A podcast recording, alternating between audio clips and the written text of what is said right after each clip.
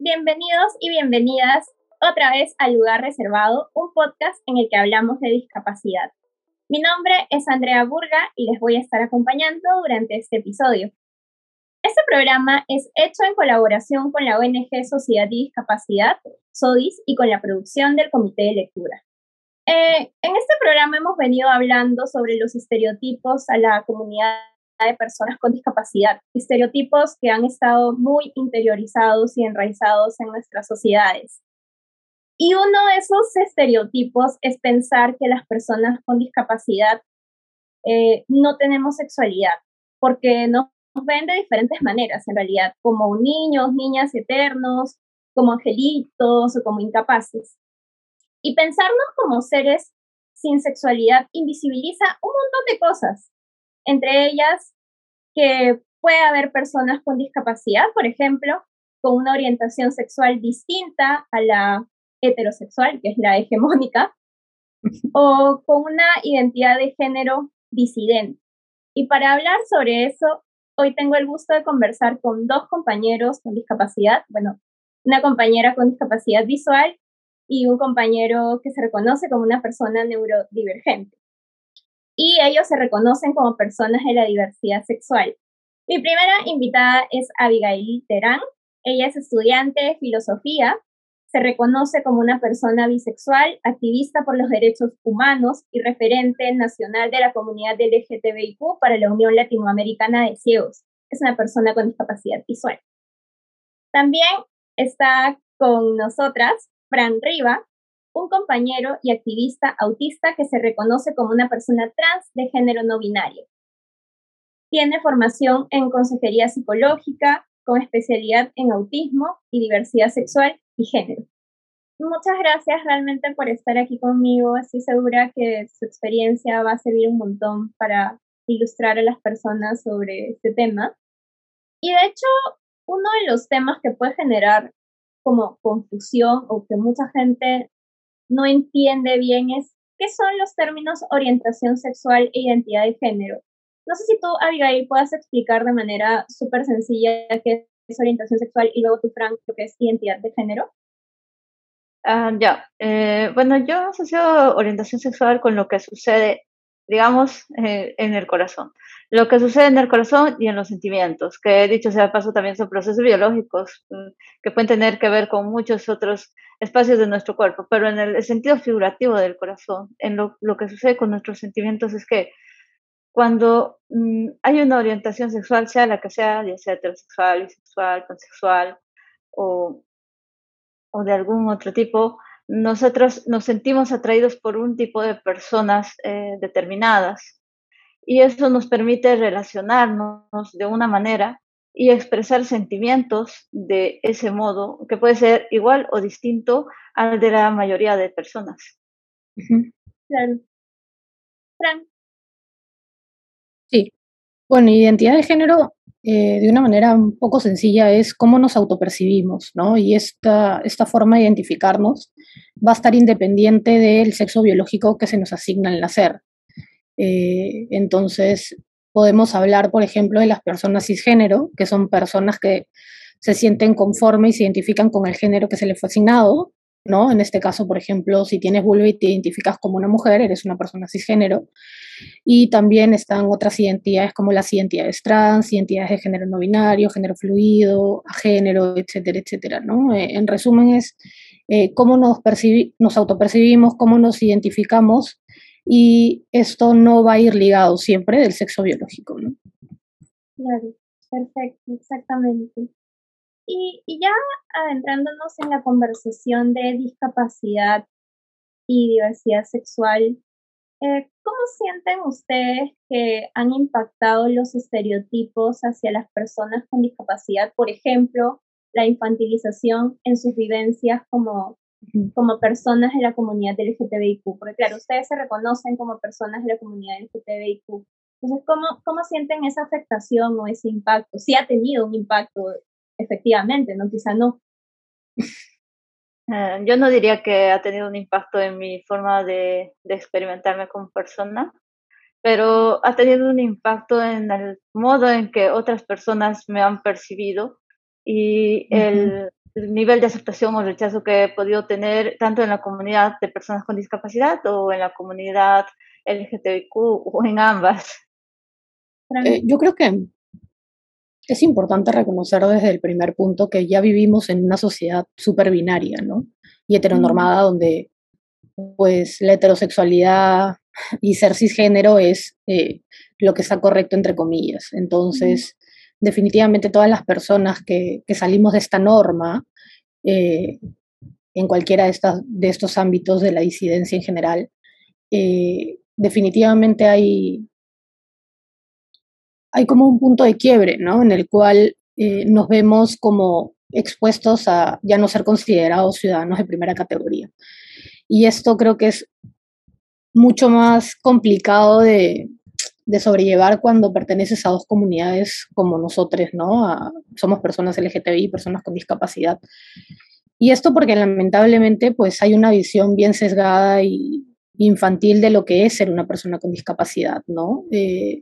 De repensarnos cuáles son los cuerpos deseados, cuáles son las identidades deseadas, ¿no? Y, y quiénes no estamos dentro de este grupo de personas que podemos ser deseadas para otras. Entonces, eh, si somos personas con discapacidad y aún así nos enunciamos como personas dentro del colectivo LGTBIQ, eh, yo creo que para mí lo más difícil ha sido la invalidación de mi identidad como persona con discapacidad, ¿no?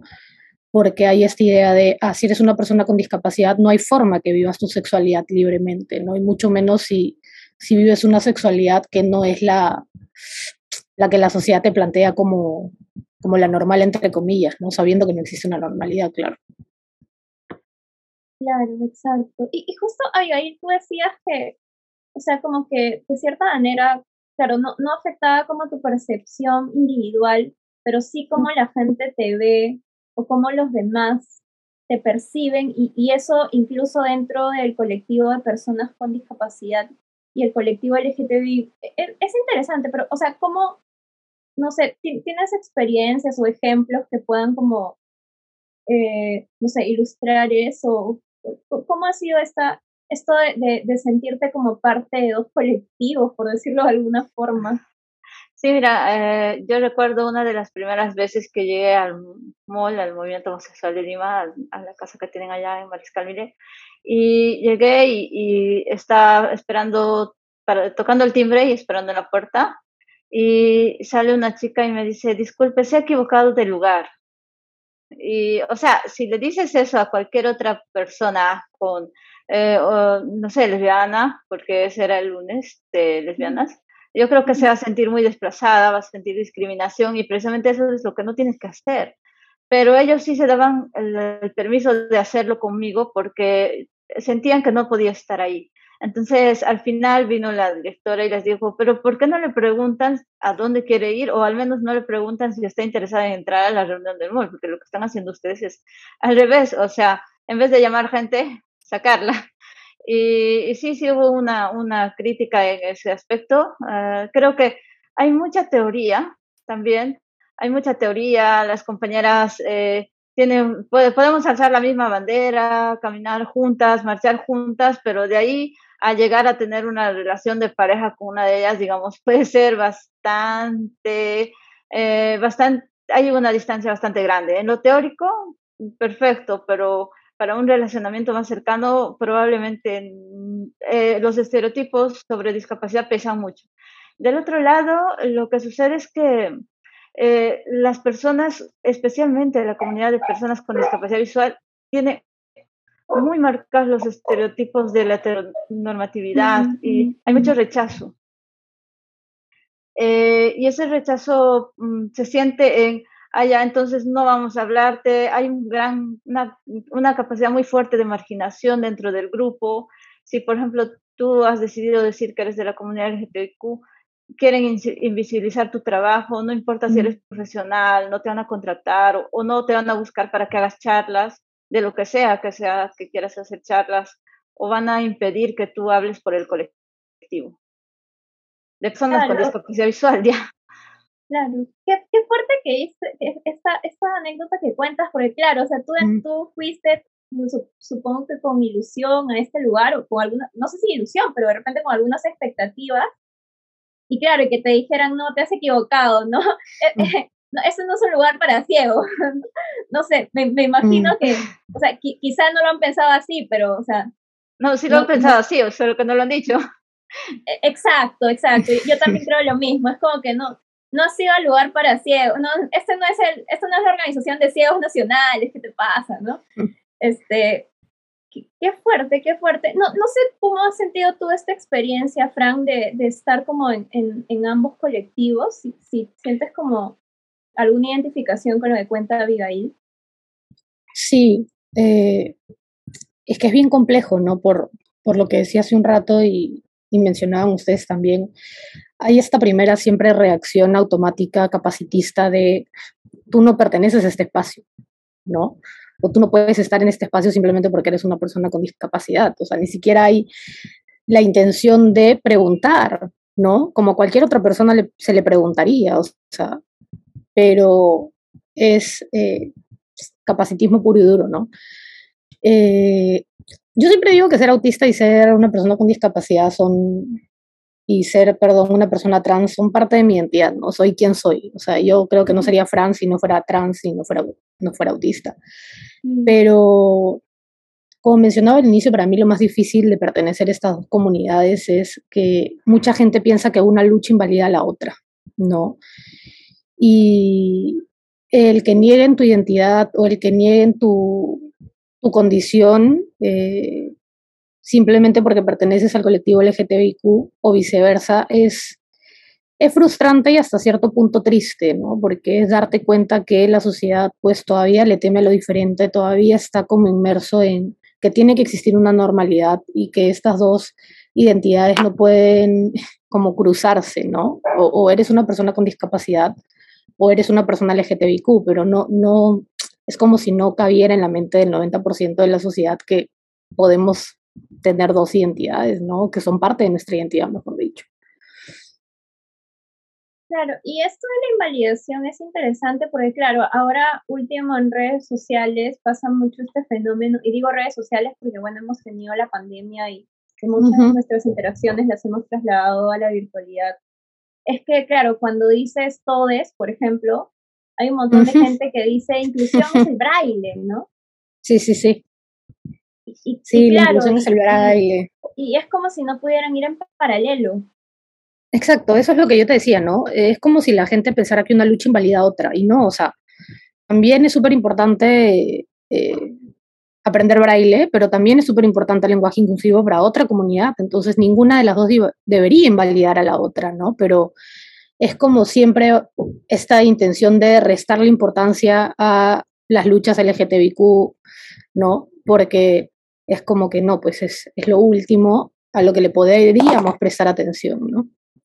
Yo creo que lo que sucede es que hay dos fenómenos en los que yo me permito libremente criticar a las dos comunidades. La, la primera es, es que la comunidad LGBTQ ha normalizado eh, que hay que tener un cuerpo de una manera, una forma de vestir y de ser, de crear eh, formas de vivir de una manera y que ellos no quieren eh, partir de otro lugar.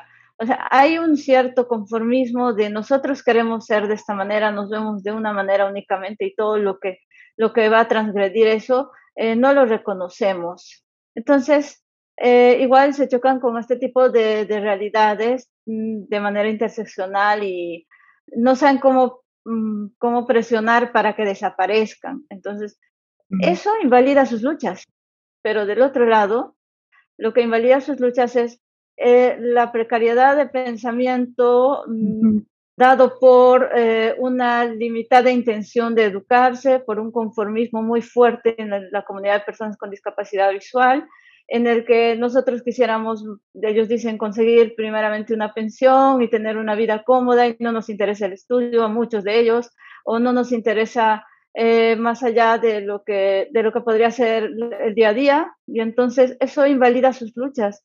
Y eh, al generar mm, esos discursos, lo único que, que terminan haciendo es que eh, la sociedad empieza a entender que son espacios de segregación y que no vale la pena trabajar con ellos.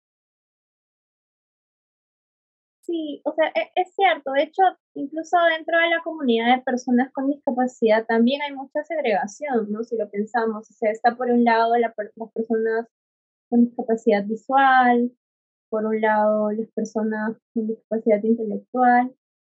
Y claro, o sea, obviamente está bien porque pues cada comunidad tiene sus demandas muy específicas y particulares, pero también pues hay que hacer como ese match de interseccionalidad, ¿no? Y creo que si, si entendiéramos eso desde la misma comunidad, también podríamos hacer el match con el feminismo, bueno, yo soy feminista, eh, con, la comunidad LGTBIQ y con el antirracismo también, ¿no? Que, es algo que es una lucha que, que también es súper importante, por lo menos en, mi posición. ¿No? Sé qué, qué, qué, puedes decir sobre eso, Frank.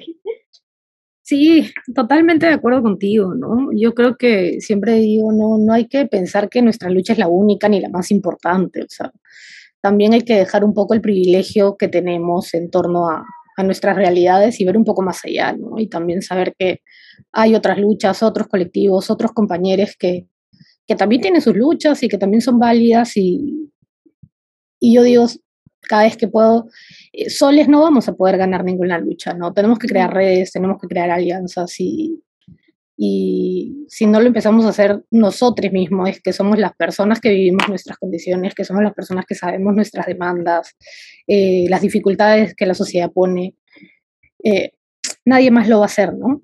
Entonces, si no empezamos a crear alianzas, redes y entender que todas las luchas son válidas, va a ser bien difícil.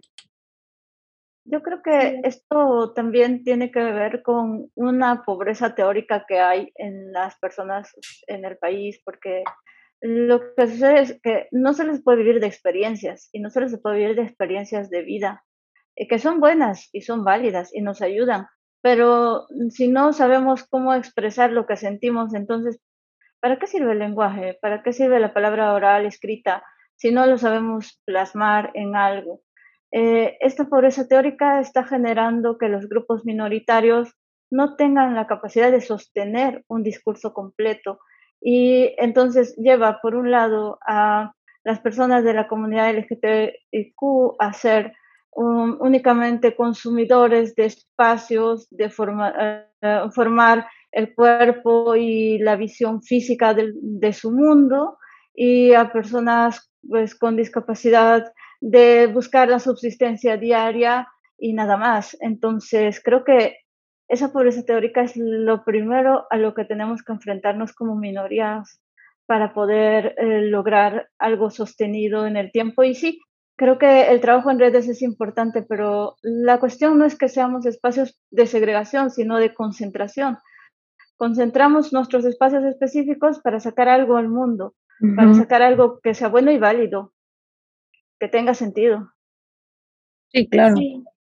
Sí, sí, efectivamente. Igual entiendo que también el acceso a la educación por algunas comunidades es, es un poco más difícil, ¿no? O sea, no eh, por, por las barreras que hay en, por ejemplo, en la educación, bueno, gran parte de la población con discapacidad está fuera del sistema educativo, por ejemplo. Totalmente. por eso... Es una barrera una barrera que, también, que también tenemos que enfrentar.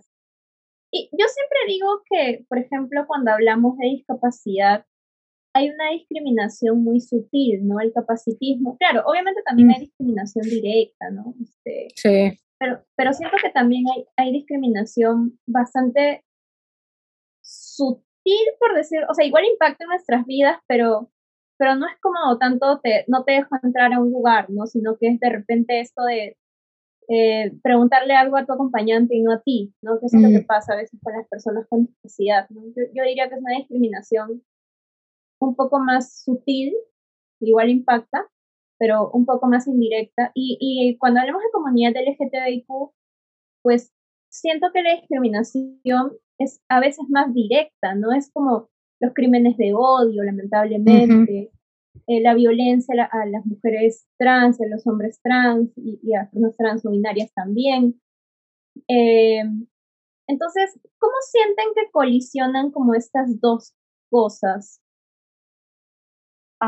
la verdad es que yo no percibo lo mismo. Yo siento que la, la, capacidad de discriminación directa que tiene la persona con discapacidad también puede ser alta. De hecho, ha habido veces que no me han permitido, me permitió entrar a discotecas porque tenía discapacidad. Mm. Ya sean discotecas de la comunidad LGTBIQ o, o simplemente cualquier, cualquier sitio, a restaurantes. Ayer estuve en un restaurante entré y estaba buscando una mesa y una señora se acerca y me quería dar dinero. Y yo estoy indignada porque o sea, no puedo ser comensal. Y, y, también pasa que en realidad eh, hay un marco teórico fuerte de personas que, que, plantean una cosa llamada el infanticidio coherente, que es eh, evitar el nacimiento o la vida de personas con discapacidad. Y ahí tienes todos los crímenes de odio, solo que nosotros no lo hemos normalizado como crímenes de odio, no hemos teorizado al respecto, lo estamos dejando pasar. Hay muchos filósofos que hablan del tema, pero parece que no ha llegado a nosotros. Claro, claro. Sí, sí, totalmente, Abigail. De hecho, no, para nada tienes que estar de acuerdo conmigo. O sea, me encanta eso, más bien, que me cuestiones porque, porque o sea, eso de hecho es, es un ejercicio bien interesante que todos, todos aquí nos estemos cuestionando. No, sé, ¿tú, ¿tú qué opinas, Frank? Sí, cuestionarse creo que siempre es el primer paso, ¿no? Porque si no nos cuestionamos nos vamos a quedar eh, en pensamientos que muchas veces pueden ser bastante bastante retrógrados, ¿no? Pero eh, sí, o sea, lo que, me lo que mencionabas hace un rato y hacías la pregunta me hacía pensar bastante, ¿no? Y, claro, como dice Abigail, las personas con discapacidad podemos, o sea, sufrimos discriminación bien directa, pero también, como dices, Andrea, hay esta microcapacitismos que pueden pasar por la sutileza de igual eh, discriminación, perdón, pero suele como maquillarse de una manera más como de, ay, pobrecitos, ¿no? No te estoy discriminando, pero ay, pobrecito, mejor le hablo a su papá o a su mamá, fácil él no me va a entender, ¿no? Entonces, claro, no es una discriminación tan directa en el sentido de, eh, pero no te estoy tratando mal, simplemente estoy pensando que no puedes, ¿no? Que es la típica. A diferencia, claro, de la comunidad LGTBIQ, que al menos eh, yo como persona trans, eh, nunca he sentido esta discriminación sutil, ¿no? La discriminación es pura y dura y bien directa, o sea, es como, y me ha pasado muchas veces, por ejemplo, que en espacios eh, me anuncio como una persona autista y el trato es, ay, qué chévere, ¿no? Hasta, ay, qué lindo el autista, ¿no? Pero seguido de eso digo, soy una persona trans y el cambio, el, el cambio, el trato cambia, perdón, dislexia me, me joda malas pasadas. El trato cambia y es como, ah, ya, ya no es el lindo, ¿no? Es como, ala, ¿cómo? no puedes ser autista, pues si eres trans, ni que eres autista. Entonces, ya ahí la sutileza se fue. O sea, ya les valió tres pepinos y se fue la sutileza. Mm, mm, claro, claro, sí, sí. Sí, y, y de hecho esto, esto que también dijo Abigail me dejó pensando en esto de, Supongo que tú lo has leído, Abigail, de, de cuando, cuando en la Alemania nazi se asesinó a personas con discapacidad con total impunidad, ¿no? sí, sí. Entonces, claro. o sea, claro, uno puede decir que es sutil porque es, o sea, porque es que lo que pasa es que como nos ven como pobrecitos, es como que al pobrecito que le vas a hacer daño, ¿no? Pero, Ajá. pero en realidad si pudieran hacerlo, sí lo harían. Sí lo harían. No, de hecho lo hacen. Sí, claro. Yo no he tenido, yo no solo he leído que, que la, siento que estoy muy metida en tema de bioética porque creo que ese es el factor potencial para trabajar el tema de discapacidad, porque yo he visto que en la Amazonía se, se, se, se matan personas con discapacidad cuando nacen. O sea, me ha tocado por mí misma, por mi propia Ah, voluntad observar ese tipo de trato y los tratos que, que, dan las familias a los niños, porque yo crecí también en un internado para invidentes, era como, eh, hola, sí, te vas a quedar aquí vas a estudiar. No volvían nunca más. Y, y el niño juraba que su papá iba a volver, pero los padres ya nunca volvían. Entonces yo decía, eh, ¿qué pasó aquí? O sea, no se supone que íbamos a estar solo hasta fin de año y nos quedamos dos, tres, cuatro años y no sabíamos absolutamente nada de nuestras familias. Mm, vale, qué fuerte, exacto. La, la segregación así tan directa, en realidad sí, sí sigue vigente, no solo que claro, a veces no nos detenemos a pensarlo, justamente también por nuestros espacios de privilegio, ¿no? Porque la verdad es que yo también soy una persona bastante privilegiada. Entonces, pues, pues, pues bueno. Em, y en relación, ahora por ejemplo se habla mucho de educación sexual integral. Eh, es un tema que, que, se ha levantado mucho desde, los feminismos y que, y que también se está hablando un poco de educación sexual y, discapacidad, poquito, pero por ahí algo se, están levantando algunas organizaciones, ¿no? Entonces, ¿ustedes creen que, que la ESI o la educación sexual integral eh, debería tener un, una perspectiva de discapacidad y, diversidad sexual también? O sea, porque siento que se habla muy poco del tema. Definitivamente, ¿no? Yo creo que la educación sexual integral debería ser para todos. Entonces, eh, en este todo pues tenemos que estar todas las personas disidentes, con discapacidad, neurodivergentes, etcétera, etcétera, ¿no? Porque si no vamos a ir cayendo en, en la discriminación de que algunas personas somos eh, merecedoras de vivir nuestras sexualidades y saber de sexualidad y de ser reconocidas como cuerpos, como, como personas que, que habitamos cuerpos sexuales, ¿no? Para mí todo tendría que tener una perspectiva de, diversidad, desde las muñecas con las que juegan los que quieren jugar y los carros con los que juegan los que quieren jugar, las marcas de ropa, los comerciales de de la cosmética, todo, todo, la educación sexual, la educación que se imparte en lugares públicos, privados, eh, la educación que se imparte en escuelas populares, no reconocidas por el Estado, todo. Sí, efectivamente. O sea, efectivamente deberíamos pensar a mirar con esta con este enfoque como interseccional y, cuestionador, ¿no? Pues cuestionamos todos estos roles y todos estos estereotipos, ¿no? Porque, porque claro, incluso en cosas tan básicas como, como la infancia y los juguetes, o sea, en realidad te encuentras pues con, con harto estereotipo y, y está súper bueno cuestionarlo. Eh, ¿qué, ¿Qué recomendarían ustedes a personas con discapacidad de la comunidad LGTBIQ que no han recibido información sobre el tema, que de repente les están escuchando a ustedes por primera vez y, pues más allá de eso no, no conocen nada, ¿no? O, mucho en todo caso. Yo les recomendaría que escriban eh, a ULAC, a la Unión Latinoamericana de Ciudades, que ahorita a la Secretaría de Género de ULAC, eh, que ahorita tenemos un trabajo muy fuerte y muy conjunto, que, podemos, que somos personas que tenemos un cierto grado de especialización y que también tenemos la capacidad de escucharlas, escucharles, escucharlos. Y eso es importante, porque la verdad, si les dijera, buscan información, eh, lo que va a pasar es que van a encontrar información que no va a satisfacer lo que son.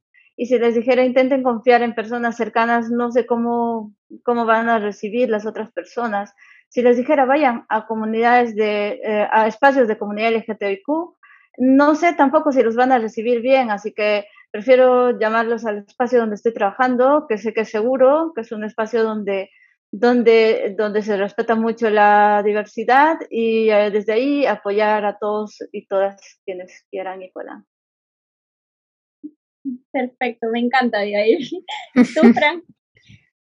Nada, yo creo que el primer paso es eh, buscar información en Internet a veces no sirve de mucho en realidad, sobre todo porque no estamos seguros, seguras, seguras que la información que estamos leyendo sea una información eh, respetuosa, por eso siempre digo que la gente que busca información en Internet, que muchas veces es el primer paso, cuestione todo lo que lea, escuche o vea, ¿no?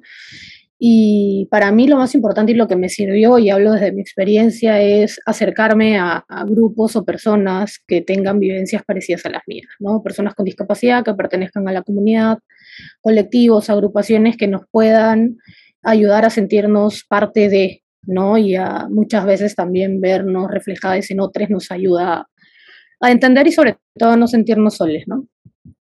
Y, y ya para, para finalizar, ¿qué, ¿qué, le dirían a la comunidad en general? Yo sé que es una responsabilidad muy grande y, y, o sea, y en realidad a la comunidad que está abierta, ¿no? Porque quizá eh, en este podcast nos va a caer hate, no lo sé, pero, o sea, hay, hay, que, hay que saber que lamentablemente estamos en, todavía en una comunidad que es un poco cerrada, ¿no?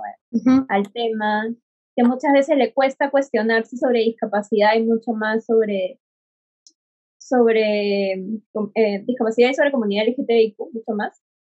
Pero digamos que, ¿qué le dirían a las personas que están como un poco abiertas al tema, ¿no? Que decidieron, por ejemplo, escucharnos, vernos y que, y que se están repensando o están en ese camino de repensar sus actitudes?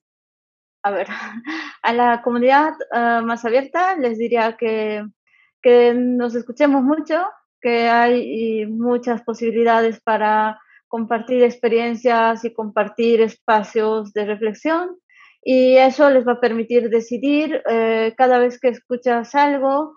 Lo que pasa es que tú permites o no que eso cambie tu forma de comprender el mundo y de qué modo y hasta qué punto va a cambiar. A la comunidad cerrada le diría que a veces los seres humanos hacemos lo que nos conviene y si te conviene eh, encontrar un aliado para alguna causa que quieras hacer, eh, no le des la espalda a quien podría ser tu aliado en el futuro. Eh, así que tiene sentido que escuches un poquito más a fin de que por alguna razón esa persona pueda darte algún apoyo concediéndote también un poco de ayuda en el futuro. ¿Y tú, Frank? Eh, nada, yo les diría en realidad que que nos sigan escuchando, ¿no? No hay nada mejor que escuchar las propias voces de las personas con discapacidad, de las personas LGTBIQ, para realmente entender qué es vivir siendo una persona con discapacidad o siendo una persona LGTBIQ o de cualquier otra comunidad, ¿no? Si bien es cierto, la teoría, los cuidadores, los profesionales nos van a dar mucha información, muchas veces acertada e importante, pero nada mejor que escuchar a la propia comunidad, ¿no? Exactamente, escucharnos y escuchar a las personas eh, de la comunidad LGTBIQ es súper importante y además la comunidad LGTBIQ con discapacidad, que lamentablemente no es un tema muy visible y que justamente queremos ayudar un poquito a visibilizar, porque obviamente creo que el programa se nos queda corto para hablar de, de todo lo que quisiéramos. Además, yo sé que a Abigail le encanta ah, hablar sobre teoría, entonces, yo sé sí, sobre experiencias con, con abscesitas y un montón de cosas más. Yo sé que nos queda el programa muy corto, pero realmente eh, espero que sirva y esperamos que sirva para, para poder un poco abrir espacios, abrir algunas mentes y poder justamente dar a conocer que las personas con discapacidad también podemos activar por otros movimientos y también podemos ser parte de otros movimientos. Muchísimas gracias chicos y pues nos estamos escuchando y viendo en otro episodio de Lugar Reservado. Muchísimas gracias.